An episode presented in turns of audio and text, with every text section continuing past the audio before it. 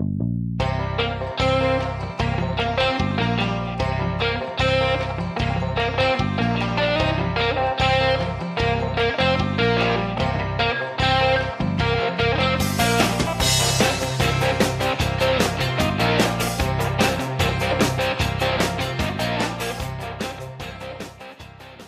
Muy buenas a todos y bienvenidos una tarde más a Yo disparé al sheriff, eh, edición, noticias y recomendaciones. Como podréis comprobar, la terciopelada voz de Javier no está porque el muy gañán se ha ido de vacaciones y no ha dejado a nosotros el cotorro. Así que paso a presentarte, Jesús Rueda, ¿cómo estás? Un saludo a todos, buenos días, tardes y noches. Pues eso, aquí lo- los pocos que curramos en verano, ¿no? Que no, no nos dejamos llevar por las masificaciones de las playas por ahora. Por ahora, ¿no?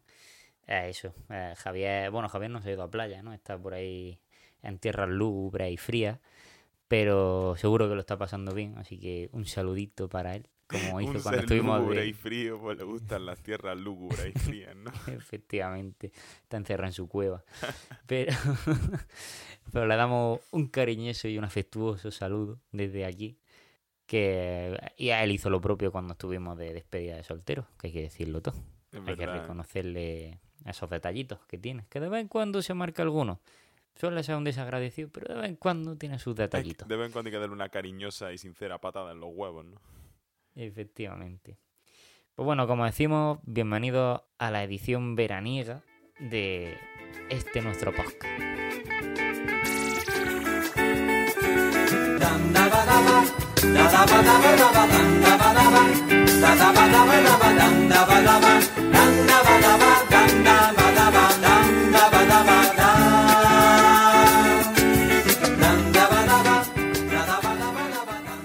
Bueno, tras la musiquita que habéis podido oír, ¿no? De, que destila holgorio y veraneo, eh, vamos a empezar con las noticias. Eh, que esta semana vienen, eh, te diría cargaditas, pero tampoco son muy importantes, ¿sabes lo que te digo? Vamos a hacer como en las noticias de verano, ¿no? Vamos a tirarnos 20 Ea, minutos hablando ver- del calor que hace. Efectivamente, vamos a hablar de los viejos que han muerto De por el calor, de...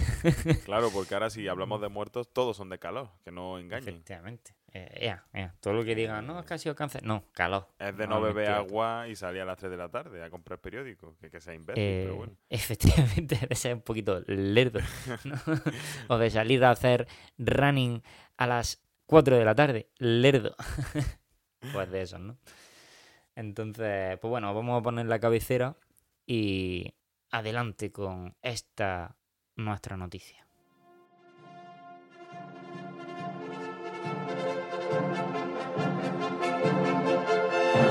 Hace saber.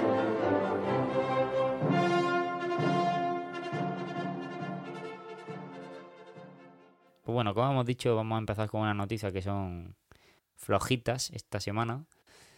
Que, y en las que empiezo, que voy a decirte dos de accidentes. Pero no accidentes en el uso que conocemos normalmente de sufrir daños físicos, sino accidentes con respecto a usar mal cuentas eh, de redes sociales y de Instagram. No que un y de- resbalón, ¿no? Efectivamente, lo que es un resbalón.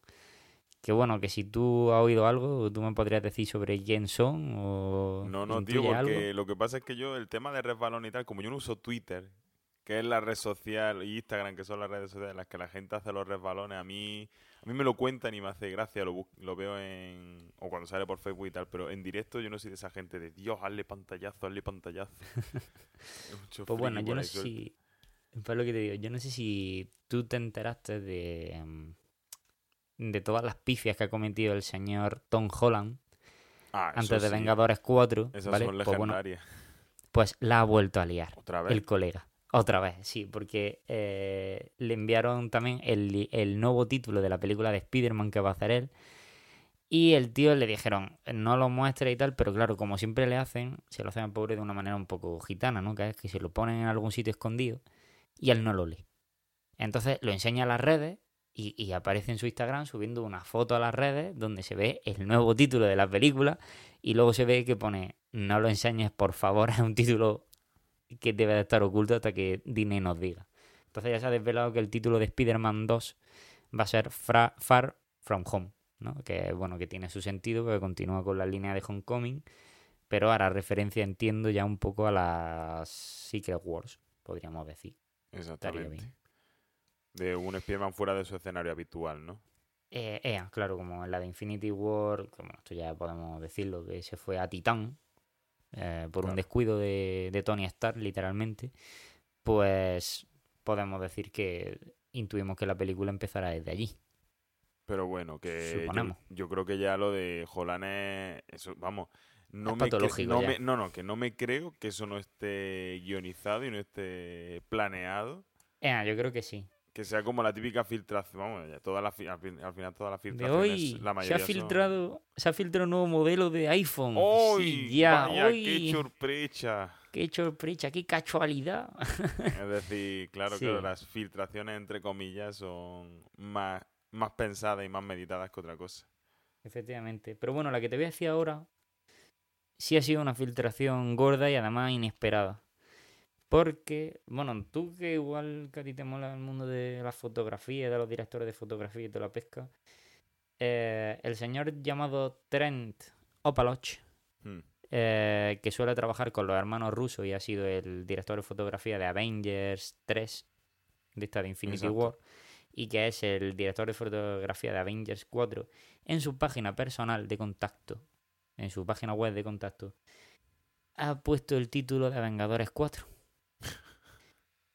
En su currículum dice, he trabajado para, y te pone, no sé qué, no sé cuánto, no sé qué, no sé cuánto, Avengers Infinity War y pone Avengers Endgame. Claro, en cuanto se han dado cuenta todo el mundo, el tío le ha faltado tiempo para cambiar el título y ya pone Avengers 4, pero claro, ya se filtra el título y muy presumiblemente será ese, que es el de Avengers fin de partida o fin del juego. Que allí, que creo que había un cómic basado en eso que, era bastante interesante. Pero, vamos, esa sí ha sido una cagada de manual. este sí puede ser un gazapo más... Pero, tío, a mí siempre esta cosa de la filtración, a mí siempre me llama mucho la atención porque, tío, ¿quién cojones se ha dedicado se ha dado cuenta de, de, de, rastrear ir las páginas a la, web de contacto del director de fotografía a ver qué escribía es decir no no entiendo cómo eso se cómo, eso cómo se descubre esas son las cosas que a mí me llaman siempre la, o que me, me despiertan curiosidad no pues yo creo a ver yo creo que esto que bueno es que estas son películas que es lo que decimos después de la de Infinity sobre todo yo creo que han generado o sea esta ha generado muchísima expectación o sea el hype que se ha generado con solo la de Infinity War, porque además Sony, o sea, Sony, Marvel, Disney lo ha hecho muy bien, mm. ¿no? Porque este año, en vez de haber siete películas de superhéroes, solo ha sido esta y la de Ant-Man, y ya no hay otra hasta un mes antes de Infinity War, lo cual es una jugada bastante inteligente porque la gente está diciendo, oh Dios, saturada. ¿qué ha pasado? Claro. Eh, pues claro, están intentando rascar hasta debajo de las piedras para obtener algo de información. Y bueno, esto siempre a la gente muy, muy fan de los cómics, pues luego hacen sus cábalas de cómo va a ir la película, porque según el cómic, tal. Entonces. Y que habrá gente en los medios dedicada a esto, a rastrear redes sociales, rastrear webs, rastrear tal. claro. Entonces esto es algo. No sé, más raro, ¿sabes lo que te digo? Hmm. Y. Y eh, terminando con Marvel, que te voy a hacer feliz y no va a haber muchas más películas de Marvel. Mucho está haciendo. Mucho está haciendo, ¿no? Eh, han confirmado, tu cara, además tu cara un gran fan de Spider-Man, han confirmado a Jared Leto, ojo ahí, para hacer de Morbius. Uh. El vampiro. Ojo, cuidado. Uh, es que Jared Leto es un arma de doble filo, claro, hoy día. Efectivamente, no sabes cómo te puede salir. Claro, exacto. Eh, yo no estoy muy allá con esto. Estamos que todavía está su futuro en el aire como Joker y ahora se va a meter en otro follón de la casa contraria. Yo no termino de. Eso es que lo de Joker, eh, lo del Joker va a durar poquito, me da a mí, ¿eh? No, yo creo. Además, a él lo han confirmado para más. Lo que pasa es que ahora esto es lo que comentábamos la última vez, que están, van a sacar miles de películas de universos paralelos y de hostias varias. Entonces, bueno, ya se ve que no quieren hacer algo como Marvel, que al final se ha visto que Marvel tenía un camino bien trazado. Y estos van a ir un poco a su rollo, ¿no? Hmm. Pero, a saber, yo no sé, yo no veo con buenos ojos este, este fichaje por ahora, a la espera de ver la de Venom, que lo confirme, ¿no? Claro, el personaje Y- tiene miga, pero. Y Jared Eh. Leto, obviamente, es muy buen actor. Es bueno actor. Lo que pasa es, claro, es que está. El Joker está ahí todavía coleando, entonces. Como que da, puede dar un poquito de miedo, ¿no? A primera. A primera Eh, sí, no ofrece mucha seguridad. Eh, exacto. Que jugársela. Efectivamente. Pues bueno, luego continuamos con la que considero que es la noticia. Uh. eh, o sea, una de las noticias más importantes, ¿vale? Que es que ya se ha hecho oficial la bajada del IVA del cine del 21 al 10%. Bien. Ya se ha confirmado, ¿vale? Ya, ya sabemos que hay mucha gente que, que esto se la suda, pero bueno, para la gente que somos habituales al cine. Intentamos ir al pues, cine, claro. efectivamente nos gusta que este tipo de medidas salgan porque, bueno, favorece que la gente pueda acceder al cine y sea más accesible en general. Todo lo que sea facilitar al final el acceso a la sala de cine una, son, son buenas medidas. Eso es, es una obviedad. Vamos, Hombre, que no lo aprovechen los, los cines para lucrarse, sino que sirva para que bajen los precios. Es así, o sea, eso es lo importante, que al final sea como el decir, oye, lo hemos bajado, mm, no me lo vayas a poner, o sea, no me lo vayas a dejar al mismo precio para intentar sacar tú los dos euros de margen que estaba Exacto. sacando el gobierno ahora, ¿no? Yo creo que eso es más, o sea, es necesario, ¿no? Pero bueno, es una buena noticia, yo creo que es una de las noticias más esperadas dentro de lo que cabe en el mundo Sí. del cine. O sea, todo el mundo estaba esperando a que se hiciese oficial y parece ser que por fin ya entra, entra en vigor. Era una vieja reclamación de, de la GAE, de todo, bueno, de prácticamente todo el mundo que trabaja en el cine o que disfruta del cine, que era que no Sí, podemos del sector tener del entretenimiento en general, ¿no? tan opresivo. Eh, pues bueno, continuamos. Eh, Jim Carrey Uh, ha sido... Uh, uh. Jim Carrey va a ser, o ha sido seleccionado para ser el villano de la película de Sonic. uh, no, Uh. no, hombre, no. Ese, uh, Uh. no, no, joder, no. Ese U ha cambiado de tono conforme he ido diciendo la noticia. Uf, no. Ah, oh, Ah, no me qué feo. Uh, Yo no sé si tú has jugado alguna vez a Sonic. Yo es que la A verdad ver, jugar no el son jugar he con jugado, pero joder, es que precisamente no me ocurre un juego menos adaptable al cine, es decir. Efectivamente, o sea, yo creo que es lo que te iba a decir. Pero bueno- adaptable como Super Mario. Exacto, ya se, ya se adaptó Mario Bros, ¿sabes? Cogieron a dos italianos y les pusieron bigote. Aquí les pondrán crestas azules, crestas rojas, todas por culo, no sé cómo irá, vamos. Y será una película de cyberpunk eh, y Sonic destrucción. 2049. Efectivamente, y destrucción como Mad Max, o sea, un futuro apocalíptico y cyberpunk, ¿Te creo yo. imaginas, tío, que los anillos son drogas? Sería guapísimo. Molaría muchísimo, o sea, molaría un huevo. Sería un girito inesperado. Sí, sí, la verdad que sí. Eh, pero a eso, no sé, a mí me ha extrañado porque cuando lo he leído ha sido como, joder, tío, te retiras del cine para hacer...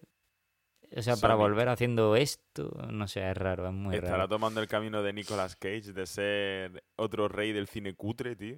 Uf, uf, pues, pues, tío, pues no te digo yo que no. Es, es que la- a mí lo que me da por culo que había vuelto, tío, con el documental este de Jim and Andy, Sí, que está en Netflix.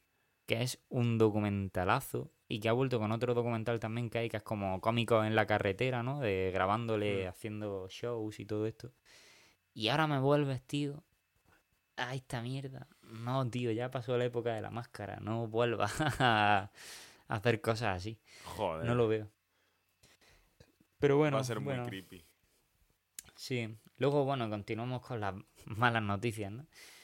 Eh, Indiana Jones 5. Uh, Uh, se retrasa su rodaje. Eso es bueno. según la parroquia, Indiana Jones 4, ¿no? Indiana Jones 4, efectivamente. O puede que ni siquiera exista esta, ¿no? No puede que esta ni siquiera exista. Y se retrasa porque ahora a mitad de preproducción, ante- o a mitad de rodaje, que ya no sé en qué fase están, sinceramente, han tenido que cambiar y han fichado al guionista de la película de Solo, de Han Mm. Solo, que es el hijo de Lawrence Kasdan. Otro Kasdan, o sea que bueno, si tiene más o menos las manos de su padre y la cabeza de su padre, puede que esté hasta interesante. Pero bueno, ha hecho es- solo, es decir, por ahora tiene que demostrar alguna cosilla. A ver, yo es que no la he visto la de solo todavía. Y sé que en el cine no la voy a ver, pero. Y de lo que se hablan bondades no es del guion precisamente. Efectivamente, dicen que es el, el papel de, de Danny Glover, ¿no? Que es lo que dicen que es la polla. ya está. Que se tiene que haber llamado la película Lando en vez de, en vez de solo. Joder, una peli de Lando Calrissian sí sería... Meter cine de este típico negro ochentoso, pero en Star Funk. Wars. Funk. Funky en el espacio. Todo funk, claro. Funky en el espacio, yo lo veo, yo lo veo muchísimo. Bueno, continuamos con otro fichaje también, y es que Halo ha fichado al director del origen del planeta de los simios. O sea, se va a hacer una película de Halo Hmm. y han fichado al director del, del origen del planeta de los simios. A mí esa película me gustó, la verdad, considero que está bien dirigida. Yo el origen es la primera. ¿no? Es la primera, Sí, ¿no? la de sí, bueno, la, primera es verdad que es la más... la- para mí es la más potable de, de Sí, de la tres. nueva trilogía, ¿no? Hombre, lo que pasa es que Halo tiene más intrahistoria de lo que de lo que parece. Es decir, una peli que, vamos, quien ha jugado al videojuego, quien ha jugado a los videojuegos sabe que tiene un poco de, de, de chichilla por detrás, pero bueno, siempre puede ser interesante. Esa también es una peli que se habló mucho que Peter Jackson la estaba interesado en hacerla, ¿no fue el que estaba interesado? Sí, yo algo escuché, lo que pasa es que como... Pero es un rumor recién de, estamos hablando de años de, de Sí, rumor, sí. ¿sabes? Lo que pasa es que yo, siendo realista, yo tengo el Halo 3 por ahí perdido. No sé dónde lo tengo. Pero tampoco es un juego que a mí me flipe mucho, porque yo los shooters en, en consola no, No, no los me molan. shooters son para PC, está claro.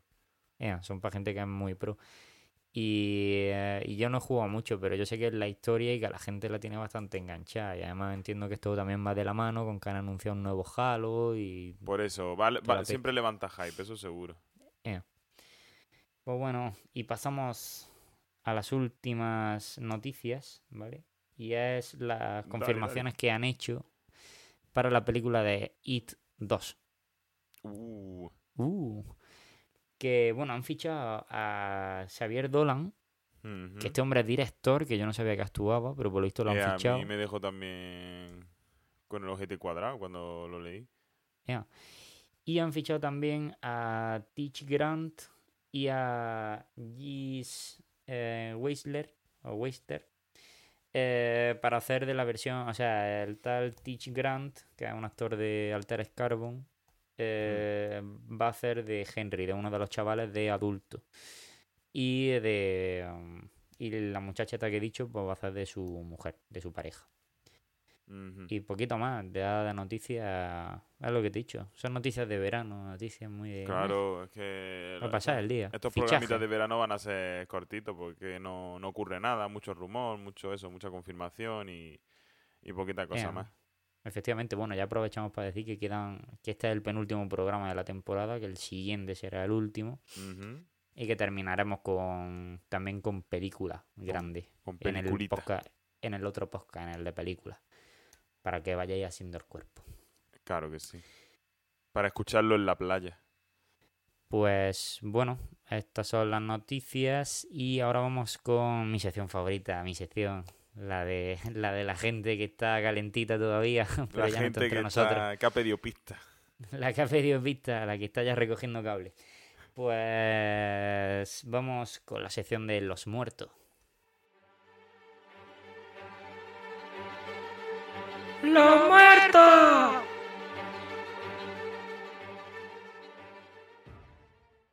Pues bueno, bueno, bueno, bueno. Esta semana, eh, recordad que esta sección nunca es con ánimo de jocosidad, sino de información, ¿vale? Que la gente hay veces que nos mira como diciendo, joder, qué puto macabro sois, hijos de puta, ¿no? Eh, recordamos eso. Eh, esta semana han muerto, la verdad que las tres personas que han fallecido dentro del mundo del cine, espectáculo, televisión, no son especialmente conocidas, pero bueno, si tenéis una cierta culturilla, conoceréis alguno. De la primera que vamos a hablar es de Edu del Prado, que, bueno, es un actor español que básicamente apareció en Upa Dance, en la serie. Era César, no sé si acordáis, un chaval morenito que iba rapado. Eh, ¿El morenito de Upadance? El sí. negrito, pero ¿estás hablando del negrito de Upadance? Sí, pero no el que estaba en Orisia, sino del otro. Ajá. Es uno que al final como que hacía un dueto con Miguel Ángel Muñoz y tal. Entonces ha muerto ese chaval con 40 años, un- eh, ha sido una muerte joven, o sea, un chaval joven ha muerto y de una enfermedad, de una larga enfermedad que, bueno, suponemos que es cáncer o algo similar. Eh, este chaval, como hemos dicho, ha participado en UPA Dance, eh, apareció en Secretos de Familia en 2013, volvió un poco a la actuación después de tantos años de retiro. Y bueno, su carrera se ha desempeñado sobre todo en Francia, que por lo visto ha sido jurado o ha participado en La Voz y en Operación Triunfo de aquellos países. Entonces allí es probable que sí lo conozcan más y tal. Aquí no era tan conocido, no... O sea, le pones cara, porque yo cuando leí quién era le puse cara. Pero No recuerda No, mucha trayectoria, claro. Efectivamente, no le ven mucha trayectoria. El siguiente es eh, Harlan Ellison, que bueno, tampoco a los mm, a la gente tampoco le sonará mucho, pero fue el guionista de Star Trek de la serie original y fue el precursor o fue el que dio como la idea primigenia para Terminator. Que bueno, o sea, Pues este hombre dentro de lo que cabe, pues tiene un cierto peso. Claro, deja un legado importante. Efectivamente. Y por último, por último, ha muerto Richard Benjamin Harrison. Que yo no sé si tú ves eh, Discovery Más o alguna tele de esto. Hombre. Y ves el programa de la casa de empeño. Ah, el viejo de la casa de empeño, ¿no? El más viejo de Efectivamente. todos. El viejo de la casa de empeño. El padre de Rick. De no lo sé, Rick me parece falso. Pero. eh, ha muerto este hombre con 77 años y bueno, pues que ya por lo visto el cuerpo le pedía tierra desde hace tiempo. Entonces, Nadie lo No ha sido tampoco intentó una empeñarse nadie lo ofreció nada, ¿no? efectivamente, no ha sido ninguna sorpresa. Pero bueno, hasta aquí el tema, o sea, hasta aquí la sección de los muertos, que bueno, como has dicho, ha sido... También de verano, ¿no? Una sección de verano. De Sección de verano, efectivamente, no sé, tampoco muy importante. Y, y, y pasamos al debate que, como digo, esta semana tiene un poquito de relación con eh, las recomendaciones que voy a hacer. ¿Vale? Y que bueno, ya hemos dejado algunas pistas en Twitter. Bueno, ya algunas pistas no, un poco de pistas, pero no parece que esta semana hayamos tenido demasiado, demasiada participación. Así que Por no decir cabecera, que no, no, no, no ha visto ni el tato, ¿no? no, sí, habíamos tenido alguna respuesta, pero no ha sido tampoco mm, mucho, ¿sabes a lo que me refiero? Bueno, también de verano, todo de verano. Todo el programa es de verano hoy. Pues sí, básicamente. En general es de verano.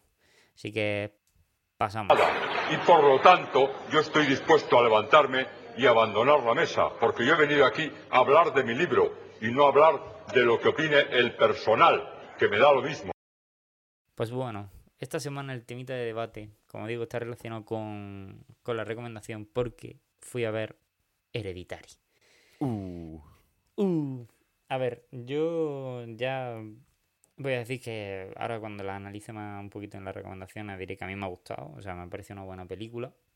Pero, pero yo cuando salí de la sala salí con gente que la verdad tenía un poco la cara hasta el suelo. Como no, diciendo- no gustó en general en la gente. Ea, como diciendo, "Ah, pues vaya mierda, tiene escenas que son de risas, que ah, puta mierda, puta basura, lo de siempre. Entonces, yo mi duda era, que no es lo que se planteó precisamente en Twitter, que aquí Javier puso un poco lo que le dio la gana, era eh, que si debemos de, o sea, si para nosotros es lo mismo el cine que da miedo o el cine, o sea, no el cine que da miedo, el cine que te da sustos del cine de terror. Y qué es lo que entendíamos por cada cosa. Así que si quieres empezar tú, Rueda. Hombre, es lo que estábamos diciendo, que la gente como que últimamente, sobre todo en lo que es cine de terror más convencional, lo asocia a eso, a lo que llaman los screamers, los... se para la música y te meten un pa, un... ¿sabes lo que te quiero decir? Sí, el, Como- el, el susto de, pero con Eh, el eh, sonido, acompaña el sonido. Claro, como de claro, exacto, algo así. Entonces la gente como que asocia que una peli de miedo tiene que tener eso, ¿no? Y películas como Conjuring o películas de ese estilo, siempre al final lo- de lo que viven es, es de eso, ¿no? Eso podría ser, claro, pero eso a veces se desmarca de lo que es un cine de terror un poquito más, podría decir purista, podría decir un cine de terror un poquito más profundo, que ahonde en lo psicológico, como es o simplemente jugando con la tensión del espectador, es decir, jugando más a, lo- a la organicidad de, de cuando uno va al cine, de al final lo que tú quieres hacer el espectador es tenerlo tenso, es tenerlo, ¿no? Tenerlo con ma- como un mal cuerpo, como, vamos, como ocurre en, Her- en Hereditary, como ocurrió, por ejemplo, me pa- pasó en Madre. Madre es una película que no es de terror, pero sí, jue- sí es un thriller que juega con esa sensación de angustia en, en el espectador, ¿no? Hmm. sobre todo por no saber lo que ocurre y por ese mal cuerpo que te genera. Podría entenderlo en ese sentido como una película de terror, si entiendes ese terror más, ¿no? Más Claro, orgánico. Entonces, Claro. básicamente esa podría entender es lo que nosotros entendemos como, como la diferencia, ¿no? Ea, es que, claro, yo quería ir por ahí, porque aquí la gente ya, yo cuando salí del cine, es que, pues con la gente que fui, bueno, en plan de, ah, tío, pues vaya mierda, porque, joder, a mí es que una película como el caso Warren o las de Insidious, pues sí, porque te dan susto, te dan tal, pero claro, yo quiero entrar ahí, yo a mí una película como el caso Warren, yo reconozco que el caso Warren sí, yo sí la metería en, en cine de terror, porque a mí sí me, sí me metió el miedo en el cuerpo, ¿no? Sí me dejó mala sensación. La primera, la segunda menos. Pero son películas que al final muchas veces están orientadas a que te lleves el susto en el cine, que liberes adrenalina, Exacto. Que, mm, que sueltes eh, lo que llevas en ese momento en el cuerpo y poco más. Y estas películas, o sea, este tipo de películas, las que están denominando de terror, como son las de La Bruja, como son la de la de Hereditary, como, así, como fue la de Babadook, aunque en menos sentido. Yo creo que están orientadas más para generarte una atmósfera mala, o sea, para generarte una atmósfera, por lo que tú dices, de tensión y de, de dejarte mal cuerpo De cuando mal salgas cuerpo, de la sí. película. Y que luego puedas, no llegas a tener pesadillas, pero sí que es verdad que no duermas tranquilo. Que digas, tío, no sé qué coño he visto y tal. Y, y en este caso pasa eso. Yo creo que, que la gente no sabe tampoco diferenciar lo que es el cine de terror y lo que es el terror como tal, de lo que es pasar miedo puntualmente. Entonces, el terror es el miedo, entiendo yo, llevado al máximo exponente, a una de estas prolongada, ¿no? Y esto es lo que provoca este tipo de películas. Es cierto que luego tiene escenas, o pueden tener escenas que, que te queda un poco con el culo torcido, ¿no? Porque si no entras dentro de la atmósfera de la película, las ves y te pueden provocar risa. Pero si estás dentro de la película, te pueden dar muy mal rollo. Es como la del exorcista, la primera. Tú la ves ahora y dices, ah, pues si se ve el tubo de cartón echando el vómito. Pero Uf, a mí el exorcista me sigue dando un cague impresionante, vamos. eh, efectivamente sigue dando bastante mal rollo, por lo menos para mí, ¿sabes? Y, em, y es lo que te digo, y son películas que al final te generan una, una atmósfera mala y una atmósfera de decir, tío, qué, qué mal rollete, ¿no? Pero es lo que te digo, creo que hay que saber diferenciar entre lo que uno va a ver al cine y lo que espera, ¿no? Porque es que Claro, a mí... también podríamos también podríamos discutir el por qué la gente se acostumbra a ese tipo de cine. Es que al final el cine de screamers, el cine de susto es más fácil de hacer. Es Claro, decir, o sea, para es muy mantener, efectista, claro, no es es muy efectista y poco y menos efectivo. Y al final el cine de terror bueno, un cine, un- una película que te mantenga en tensión dos horas de película, eso es muy complicado de hacer. Y necesita un- que todo funcione bien, que la actuación te la creas, que el ambiente te lo creas, que la dirección te ayude a, a meterte en, en- en todo ese ambiente. Es mucho más complicado de hacer que simplemente poner una música así lúgubre y metes cuatro sustos. ¿Sabes lo que te quiero decir? Claro, es que al final es lo de siempre. Eso es una película efectista. Y lo que estamos nosotros diciendo de las películas de terror es que tengan que ser efectivas. Claro. Entonces, eso. No sé.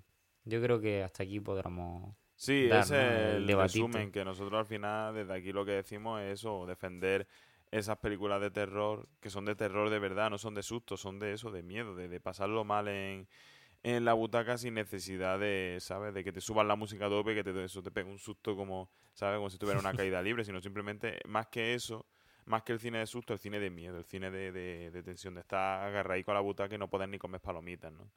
Efectivamente. Pues, eh, bueno, una vez dicho esto, vamos a pasar a recomendaciones. Hoy nos está quedando un programa redondito. Sí, sí, sí. Así que, bueno, pasamos un poquito de recomendaciones. ¿Vale? Adelante. Pues adentro, cabecera.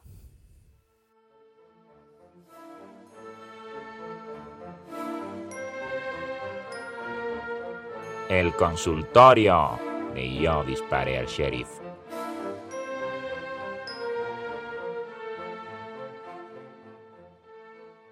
Pues bueno, como hemos ido diciendo en el, eh, en el debate, yo esta semana pasada fui a ver eh, Hereditary, que es la que han denominado ahora como la gran película de terror de, esta época, ¿no? Como dicen en los trailers y en todos los periódicos Ha y sido en todos muy, los blogs. muy bien criticada, ¿no? Es decir, al final Ea. una peli bien criticada de terror, siempre la gente como que le pilla un poco a, a contrapié, ¿no?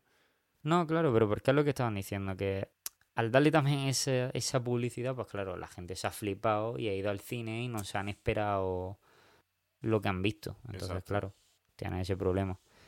Pero bueno, yo en general, a ver, coincido en mucha parte con, con las críticas que se han hecho, porque me parece una, un gran acierto en el plantel de actores, o sea, todos los actores que me parece que son bastante buenos. La niña mm, me da muy mal rollo, tío, porque me da muy mal rollo esa niña. Pero es por la cara ya, es que ya con la cara, es que tiene una cara rara, ¿eh? Pero creo que tiene la misma enfermedad que el chaval de Stranger Things. ¿Sí? Si no me equivoco, sí. Me parece que sí. Porque la muchacha luego tampoco tenía hombros, tenía, o sea, tenía complexión rarilla. Puede ser, puede ser. Entonces, eso. Pero es lo que te digo, da muy mal rollo en general. O sea, a mí me metió bastante en la atmósfera. Es cierto que el guion es lo que es un poquito mejorable.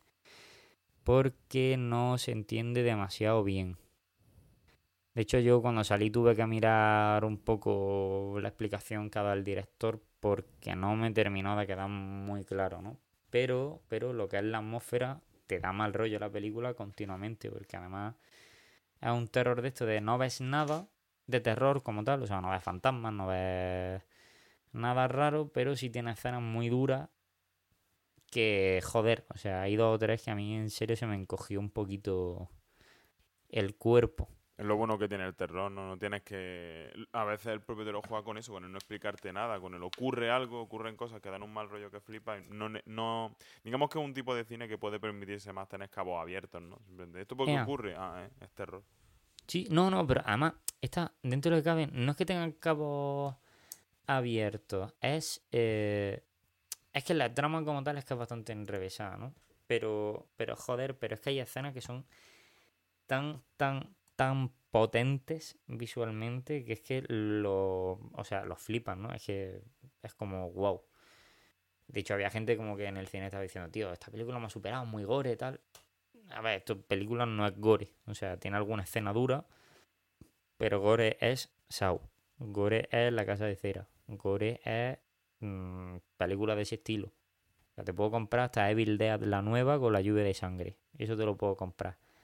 Pero esto no es gore. Esto al final es terror y lo que te están haciendo es generarte una eh, un ambiente, te están generando una situación que es jodidamente enfermiza. O sea, es que tú la ves y ya te da cosa, tío, porque ya estás viendo que estás diciendo, tío, no, esto no. Claro. Y, em, y es eso, yo. A ver, yo la recomiendo, pero. Es como para advertir también a la gente de que si em, tú lo que esperas es ir a ver una película de, de susto, como estábamos comentando antes, un caso Warren, un Insidious, mm, la monja esta que van a estrenar dentro de poco, eh, no vayas. No vayas, porque no merece, entonces, o sea, no te va a gustar la película. Y, em, y esto, ya está una película que es más para verla un poquito con reposo, para luego echarle un rato, pensar, ver qué es lo que has visto, ver qué es lo que no. Mm, darle una vueltecita. Porque pasa como con la de The Witch, esta que estrenaron el año Mm. pasado o hace dos años. Que son películas que tú las ves, te crean un ambiente súper mm, enfermizo, tienen una fotografía bastante espectacular, además una fotografía pensada para darte muy mal Potenciar rollo. esa sensación, claro. Y, y una banda sonora, pues de esto que es como de cuerdas desafinadas, de... Hmm. No sé si... ¿Sabes a lo que me refiero, no? Como la de madre, como Sí, la banda sí. sonora de madre.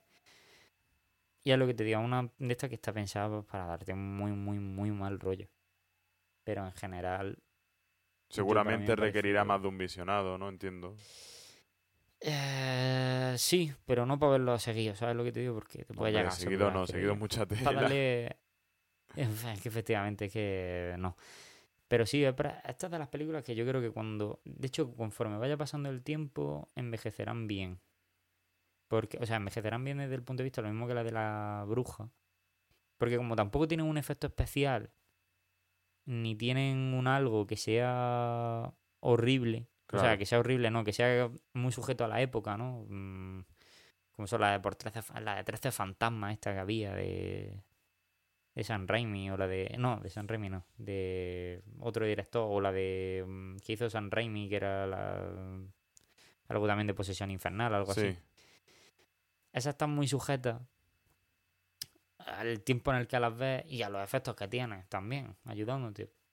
Y no es lo mismo un expediente Warren que, una película de terror de los 90 porque tiene sus limitaciones. Más allá de lo que haya detrás de la cámara manejando, el hombre que haya detrás de la cámara manejando, o el director. ¿vale? También para mí, un buen indicador, eso lo tendremos que probar, un buen indicador de si una peli de terror es buena o no. ¿Te acuerdas que lo dije? Es si, eres- si te da miedo cuando la ves, no la ves en el cine.